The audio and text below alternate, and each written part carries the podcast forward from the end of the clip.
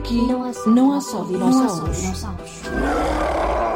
Esta quinta-feira, dia 26, levamos o projeto Biobairros Lourinhã Compostar para Todos à Praia da Areia Branca. Se ainda não conhece, venha assistir a esta ação de sensibilização.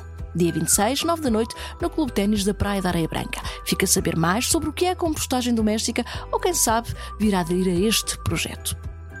A última sexta-feira do mês traz-nos cinema. Aproveite e entre no fim de semana a dar umas boas gargalhadas. Cada um na sua casa é uma comédia francesa para ver no Centro Cultural Dr. Afonso Rodrigues Pereira. Sexta-feira, 27 de janeiro, às 9h30 da noite. Bilhetes à venda no local antes da sessão. Sábado, dia 28, vá à biblioteca. Às 10h30 da manhã assista à apresentação do livro Mitos e Amores da lourinhanense Bianca Xavier.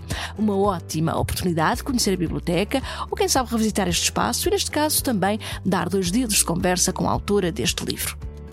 Ainda uma nota para lhe dar a informação que esta semana há reunião pública da Câmara Municipal, quarta-feira, 25 de janeiro, às 9h30 da manhã, na Câmara Municipal. Mais informações em www.cm-lourinha.pt. Esta semana assinala-se o Dia Mundial da Liberdade. É certo que em Portugal, quando se fala em liberdade, a data que nos vem à memória é o 25 de abril, mas fica a saber que 23 de janeiro é a data internacional para celebrar a liberdade. A data foi criada pela ONU e proclamada pela Unesco. O foco é que a liberdade é um direito de todos para fazerem as suas próprias escolhas, para delinearem o seu futuro e determinarem as suas opções de vida.